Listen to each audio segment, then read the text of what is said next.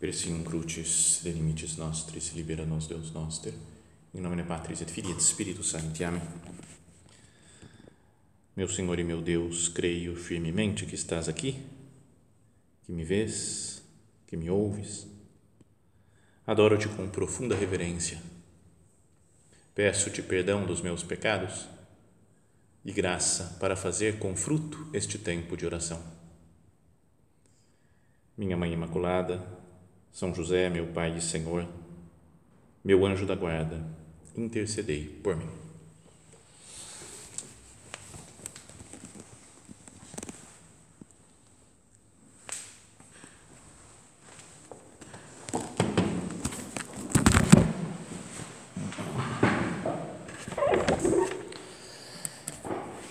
Depois daquela frase que nós comentávamos anteriormente, que Jesus fala: Isto é o meu corpo que é dado por vós, fazer isto em memória de mim. Recordava o Evangelho de hoje, né? aquela leitura toda da paixão de Cristo, que Jesus ele se dirige então ao Horto das Oliveiras, né? ao jardim do Getsemane, e vai rezar, faz lá a sua oração ao Pai.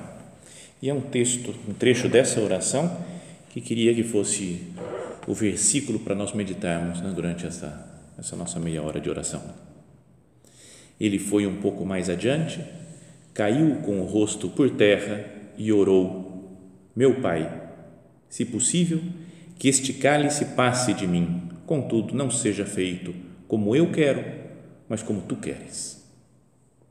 Essa é a frase né, que nós, o versículo, Mateus 26, 39, que pode ajudar a nossa oração. Primeiro, o Getsemane, em Jerusalém. Então, queria voltar com imaginação né, para a viagem que eu fiz ano passado. Desculpa por contar essas coisas assim, né? Podia ir todo mundo lá e a gente sempre dá mais vontade de ir lá e pregar as coisas, pregar retiro, pregar meditação, vendo os lugares que é muito mais bonito, né? muito mais interessante. Jesus estava à noite no Getsemane, mas nós quando fomos visitar lá, obviamente não foi de, noite, mas de manhã foi a primeira chegada em Jerusalém a pé. Tínhamos passado só de ônibus, né? quando estava chegando, hein? passamos por dentro de Jerusalém, nem vimos nada e fomos para Belém.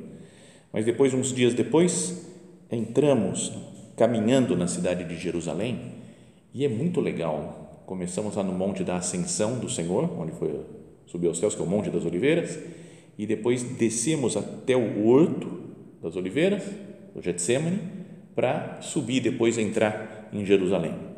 Mas quando estava lá em cima, no alto do monte, tem um mirante né, que, que dá para ver toda Jerusalém. E de lá a guia foi explicando isso e aquilo, não sei o quê. Então foi, tem uma vista panorâmica da cidade.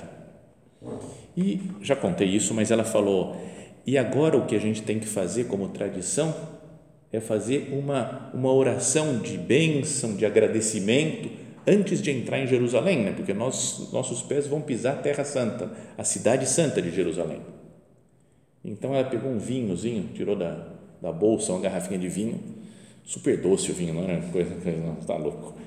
E depois falou, e consegui finalmente encontrar os cálices para vocês. E é um cálicezinho pequenininho, assim, de madeira, não é que ela, para dar um golinho só né, no vinho. Espalhou para todo mundo, colocou o vinho na, na, na, no cálice de cada um e falou: Mas antes tem a oração da bênção e tem que ser em hebraico.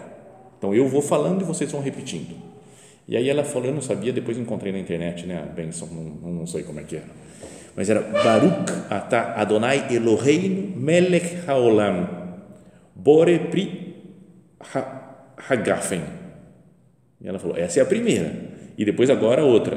Baruch atah Adonai Eloheinu melech haolam Sheheyanu, Vikiamanu, Vihigiano, Latsman Hatze. Não é, não é bonito isso daí? Você faz um negócio desse, até entra melhor né, em Jerusalém. Você fala, agora, agora vai. Então, mas a primeira diz: Bendito és tu, ó eterno, nosso Deus, Rei do universo, que cria o fruto da videira. Então, brinde com o vinho, né, que estava agradecendo a Deus por tomar aquele vinho. Mas depois, a outra bênção, a seguinte que ela fez, é quando acontece algo bonito, algo importante, algo que a gente estava esperando. Né? E entrar na Cidade Santa é um, algo para agradecer né, a Deus. Então fala: Bendito és tu, ó eterno nosso Deus, Rei do universo, que nos manteve vivos, que nos sustentou e que nos permitiu chegar a esta época, a este momento. Então, e assim fomos lá, fizemos o brinde, tomei o vinho, falei, e agora, cara, tem que guardar de recordação esse, esse cálice, né? Então não tinha onde colocar, eu coloquei no bolso da batina, estava de batina, não, coloquei no bolso, falei, depois eu vejo o que faço. E aí fomos descendo, aí paramos no meio do caminho e tivemos a missa lá no, no lugar onde Jesus, o Dominus Flevit, onde Jesus parou diante da cidade de Jerusalém, chorou, né? Quantas vezes eu quis reunir né, os nossos filhos, como galinha, reunir os pintinhos e tal. Então é um lugar onde Jesus deve ter parado para olhar e chorar por Jerusalém.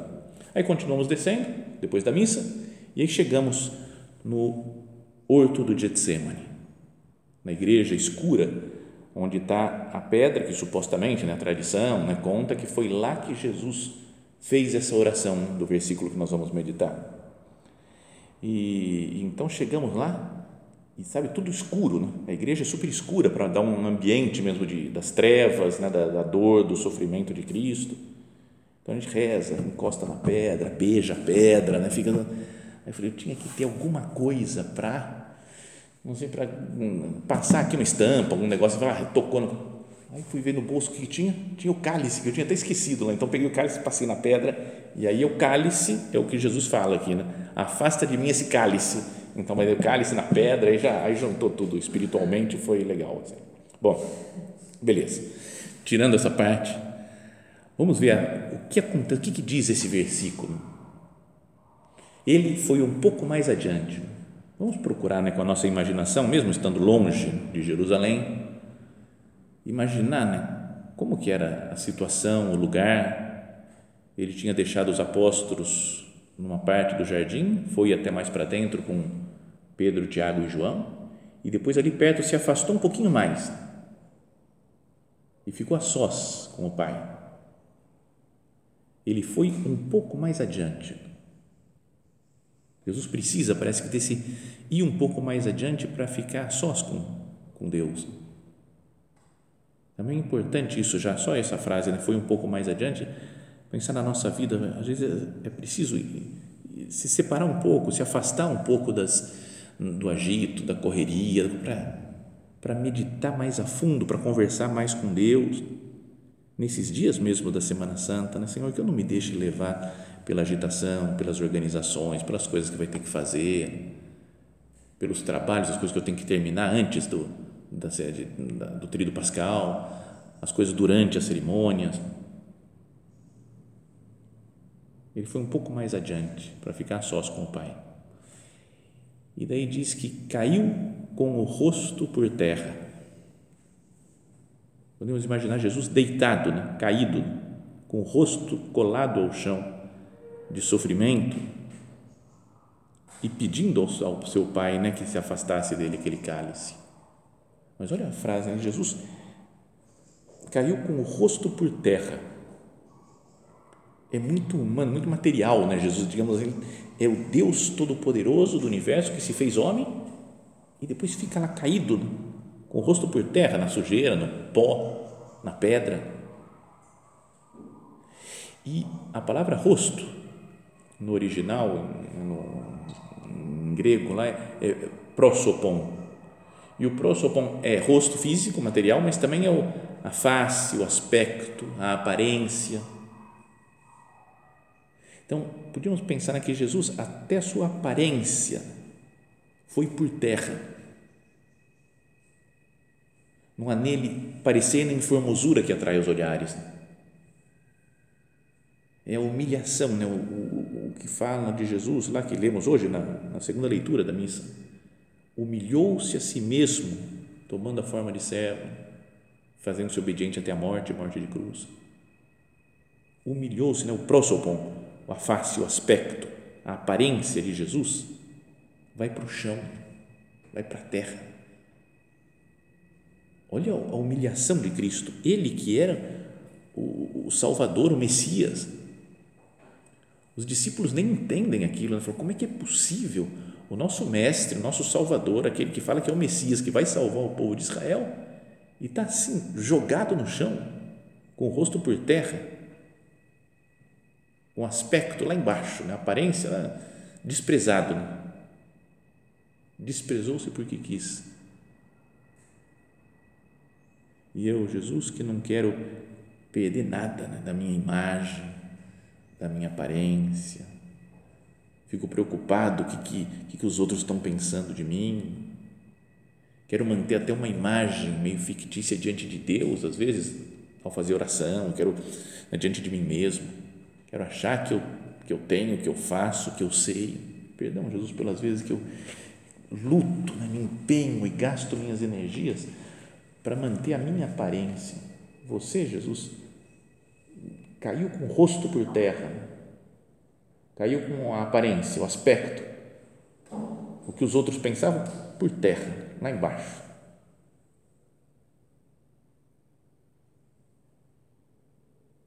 Não é algo para pensar isso? Contemplar a humilhação, o esvaziamento de Cristo. E eu que quero brilhar, que quero aparecer, quero reconhecimento, aplauso. Ele foi um pouco mais adiante caiu com o rosto por terra e orou.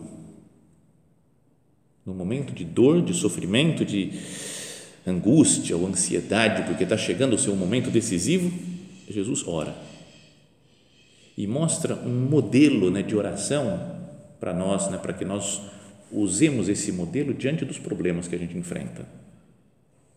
Como que é a oração de Cristo? E aí começa então, fala essa, essa frase, né? Meu Pai, se possível, que este cálice passe de mim.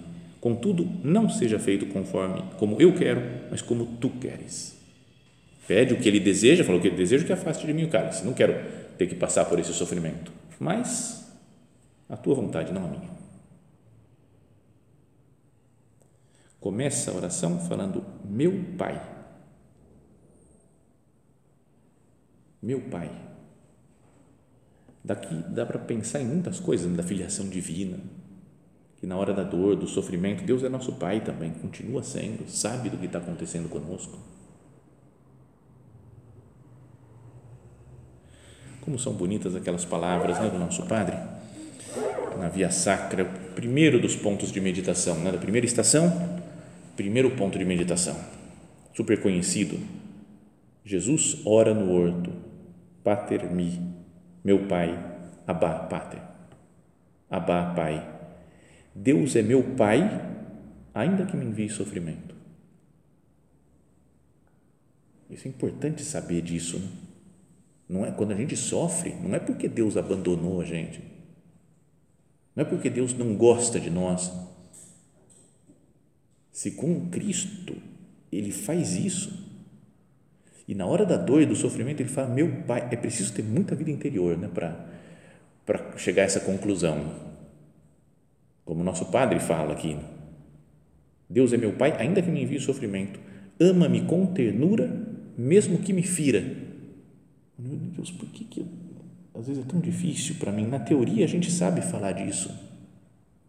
Podemos dar palestras, círculos, aulas sobre isso, mas quando a dor vem, o sofrimento vem de qualquer tipo, né? um sofrimento físico, né? de falta de saúde, ou um sofrimento de, de alguma pessoa que me falou alguma coisa que me machucou.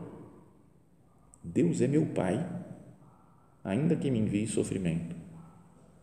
Ama-me com ternura, mesmo que me fira.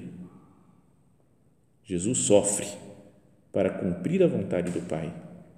E eu que quero também cumprir a, a santíssima vontade de Deus, seguindo os passos do Mestre, poderei queixar-me se encontro por companheiro de caminho o sofrimento? Né, nós queremos seguir Cristo, falamos que estamos dispostos a estar perto de Jesus nessa Semana Santa. Poderia queixar-me se encontro por companheiro de caminho o sofrimento? E aí vem o que fala o nosso Padre: né? será esse um sinal certo da minha filiação? Porque Deus me trata como o seu divino filho. Difícil né? de entender isso daqui, né? De, parece que fala, quem ama não, não deixa sofrer assim, né? protege, cuida. Que a nossa oração seja assim também, de chamar meu Pai. Quando eu estou sofrendo, Deus é meu Pai. E então, como Ele, poderei gemer e chorar a sós no meu Getsemane, mas prostrado por terra, reconhecendo o meu nada, subirá até ao Senhor um grito saído do íntimo da minha alma: Pater mi, abba pater, fiat, faça-se. Que essa frase né, que aparece no Evangelho, aqui que estamos meditando, sirva para nossa oração, sirva-nos de consolo no meio das dificuldades. Pensa, né? cada um de nós pensa na, o que está me fazendo sofrer agora? O que está complicando a minha vida? O que, me atrapalha? O que, eu gostaria de mudar? Se eu pudesse, agora vou mudar para tirar esse sofrimento, essa, essa coisa que me pesa.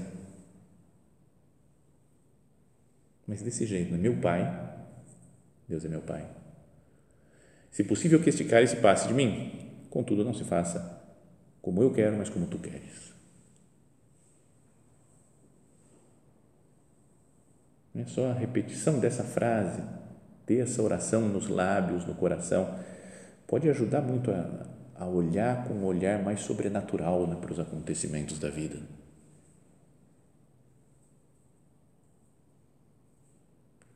É é bom e, e pode e se pode pedir né, para tirar uma cruz, tirar um sofrimento, assim como Jesus pede, né? se possível que este cálice passe de mim, eu não tenho que beber esse cálice, se possível. Gostaria que não acontecesse isso, que não tivesse acontecido tal coisa que aconteceu e que me fez sofrer. Contudo, tem isso aqui, entretanto, no entanto. Então, essa é a oração boa. Fala, Jesus, eu gostaria disso daqui. Ó. Vou falar, não, eu queria que fosse assim, assim, assado, que mudasse isso, isso e aquilo que tem que mudar. Sabe, de vez em quando a gente quer resolver uns problemas, né? Você fala, é só fazer assim, assim, assim está tudo certo, resolve. A gente gostaria que as coisas fossem desse jeito, mas ou Deus não quer, ou as pessoas não querem, ou Deus permite né, que cada um seja livre e que nos faça sofrer, às vezes com alguma frase, algum acontecimento. Eu gostaria disso, Jesus. Contudo, não se faça o que eu quero, que se faça o que Deus quer. Então, é, aqui acho que é importante pensar que a gente deve, na oração, estar disposto a se transformar a oração não é só para confirmar as coisas que a gente já pensa, né? ah, porque às vezes, sei lá, a gente discutiu com outras pessoas aqui, porque tem que ser de um jeito, essa atividade tem que ser assim, não tem que ser do outro jeito. Ah, então eu estou plenamente convencido que eu tenho razão. Aí eu vou no oratório, vou fazer oração, venho aqui e fico tentando me convencer que eu estou certo mesmo. É isso mesmo. Jesus, eles não querem entender, eles não querem saber, porque assim não dá, eu não, não aguento mais esse pessoal burro, não presta atenção, não sabe, não entende as coisas. Eu conheço, eu sei como é que. E eu fico só na, naquela reafirmação de uma coisa que eu já penso. E saio da oração decidido a fazer o que eu quero mesmo. Será que eu ouvi Deus? Mas se eu entro decidido na oração por uma coisa e converso com Cristo e vejo uma coisa e leio algo, escuto o que ele me fala e saio mudado. Não é que não é foi oração mesmo de verdade. Né? Teve uma transformação. Eu entrei de uma maneira diante do sacrário, cheguei para falar com Deus e saí da minha oração de outra maneira. Assim foi Jesus. Ele entrou minha alma está numa tristeza mortal, angustiada até a morte. E sai, fala, levanta, se vocês estão dormindo, não conseguindo vigiar comigo uma hora, levanta, está chegando aqueles que vão me entregar. Transformado sai Jesus da oração. É preciso mudar o nosso interior. Não só um comportamento externo, mas de interiormente, falar, eu me adaptei à vontade de Deus. Jesus fala no Evangelho de São Lucas que ele suou sangue para conseguir isso. Não é que a gente tem que suar sangue na oração. Imagina, já pensou um dia a gente chega no oratório e tem outra suando sangue assim, cara, deve ser assustador, não, não sei, mas mas sabe, mas falando em uma linguagem figurada, a gente tem que suar sangue na oração também, né, para para conseguir mudar a nossa vontade e fazer a vontade de Deus, se a nossa vontade é contrária à dele.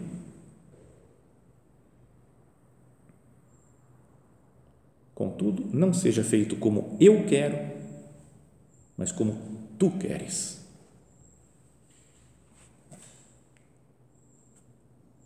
Qual é o cálice que eu estou querendo que Deus afaste de mim agora? Pensa nisso, né? Agora vamos pensar na, na nossa oração aqui. Senhor, se eu pudesse, não queria ter esse problema, não. Um problema de saúde, de relacionamento, ou uma pessoa, ou uma, ou uma dificuldade espiritual.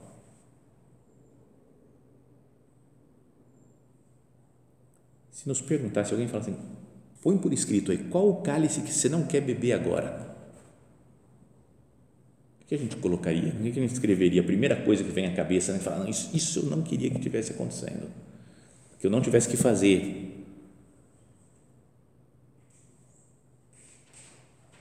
Para colocar assim na oração a nossa vida real, concreta, não só na teoria, dentro do, do plano de Deus, dentro da conversa com Deus na oração. Não é? Porque falar em geral digamos assim, é meio fácil, não? A gente vem aqui e fala, Senhor, não se faça a minha vontade nunca, mas somente a tua. Fala até assim, a tua. Falar em geral, é beleza, né? A gente, todo mundo aqui está bem disposto, né? Está querendo fazer a vontade de Deus, não a própria vontade, né? em geral, assim. Mas concretiza, né? Fala, esse negócio aqui, ó, isso eu queria que não tivesse E então, aí sim, Senhor, essa coisa concreta, você quer mesmo? Não dá para tirar de mim isso? Eu queria que você tirasse, Jesus, mas se não der, se tiver que ser assim, então tá bom, eu aceito. Eu prefiro a sua vontade, que é mais certa, mais certa do que a minha.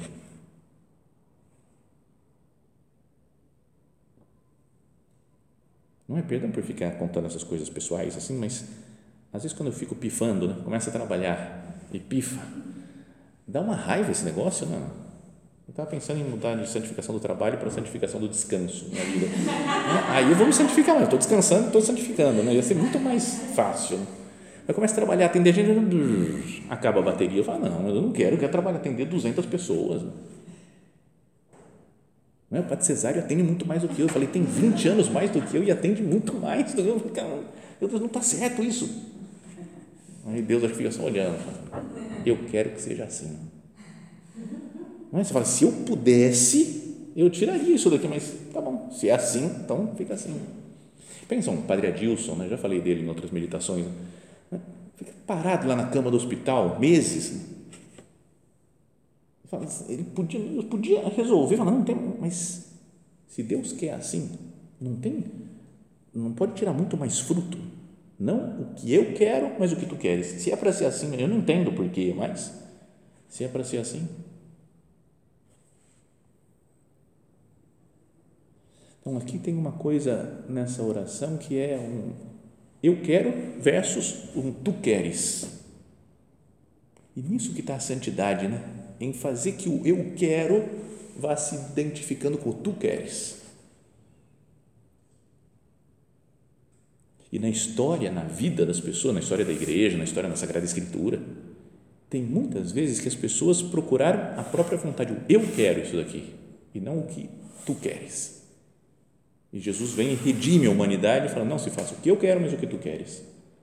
Por exemplo, Adão e Eva tinham tudo, faziam tudo certo, tudo beleza, maravilha, mas de repente chega uma hora, sereis como Deus. Deus falou para não comer, porque senão não vou comer.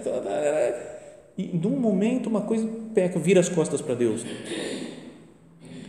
O pessoal da Torre de Babel, que estava lá vivendo normal, beleza, agora começa a entrar um orgulho e fala: vamos construir uma torre, nós vamos estar unidos, vamos ser mais fortes do que Deus. O Judas. Né, dizem alguns escritores, aí, livros espirituais, por que, que Judas foi trair, né? Pô, tinha tudo, fazia milagre, estava com os apóstolos, estava com Jesus, um dos doze. Como assim? O que, que era? O que, que aconteceu? Um homem bom que deve ter feito um milagre, fez um monte de coisa boa. Jesus escolheu ele. Como é que vai trair? Né? E os estudiosos, aí, os, os autores de livros, falam que talvez seja porque ele fosse até um pouco da linha dos zelotes, lá, aqueles que queriam uma, uma vitória de, de Israel sobre os, os, outros povos, não fosse dominado por ninguém, e vai chegar o Messias, ele reconheceu Jesus é o Messias, só que Jesus, manso e humilde de coração, falou, tem que fazer alguma coisa mais, Jesus, vai lá, faz isso daí, né? não entendia muito o amor, tanto quanto a Maria lá derrama o perfume, não podia ter vendido por 200 denários, não sei o que, dar para os pobres, e falou, mas não queria, ele queria dinheiro, porque ele estava meio cobiçando dinheiro, querendo poder, querendo que Jesus atuasse logo e vencesse os inimigos. Então, eu quero que a salvação, que o, o, o Messias seja desse jeito, mas Deus quer de outro jeito o Messias. E talvez por não adequar o, que eu quero com o que tu queres, é que começam as, né, as, as infidelidades. Não significa que em tudo sempre fizeram a própria vontade, né? Mas no momento decisivo, esses daqui, o Adão e Eva, os da Torre de Babel, os, os que negaram o Senhor, né, o Judas, em algum aspecto fala, eu não quero fazer a vontade de Deus, eu quero a minha vontade. Então, nós também né, estamos, procuramos estar dispostos a fazer a vontade de Deus, né? mas eu vivo dentro dessa vontade, né? No sentido de falar, eu não quero ter uma vontade minha, Jesus, separada da sua.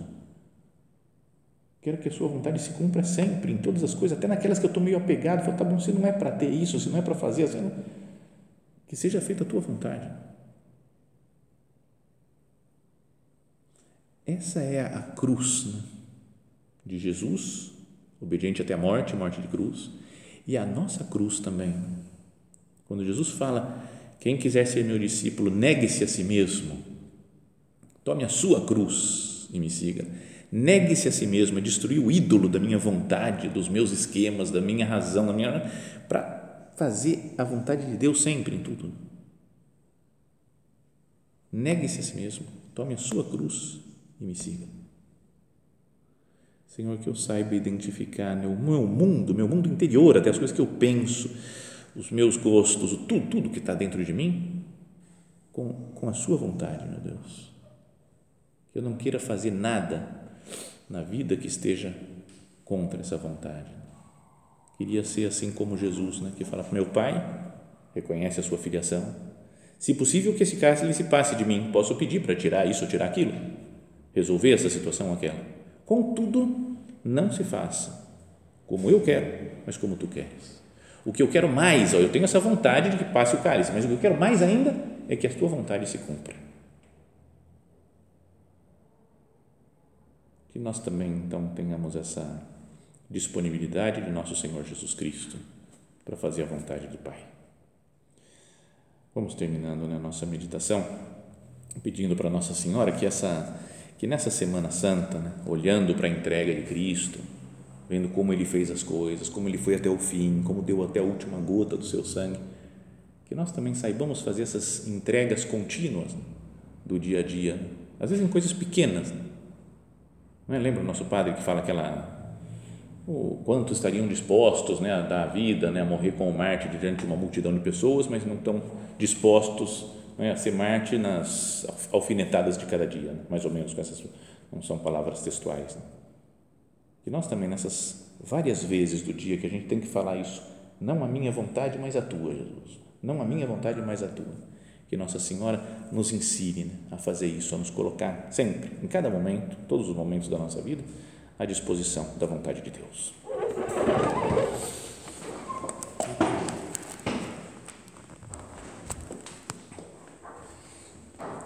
Dou-te graças, meu Deus, pelos bons propósitos afetos e inspirações que me comunicaste nesta meditação. Peço-te ajuda para os pôr em prática. Minha Mãe Imaculada, São José, meu Pai e Senhor, meu anjo da guarda, intercedei por mim.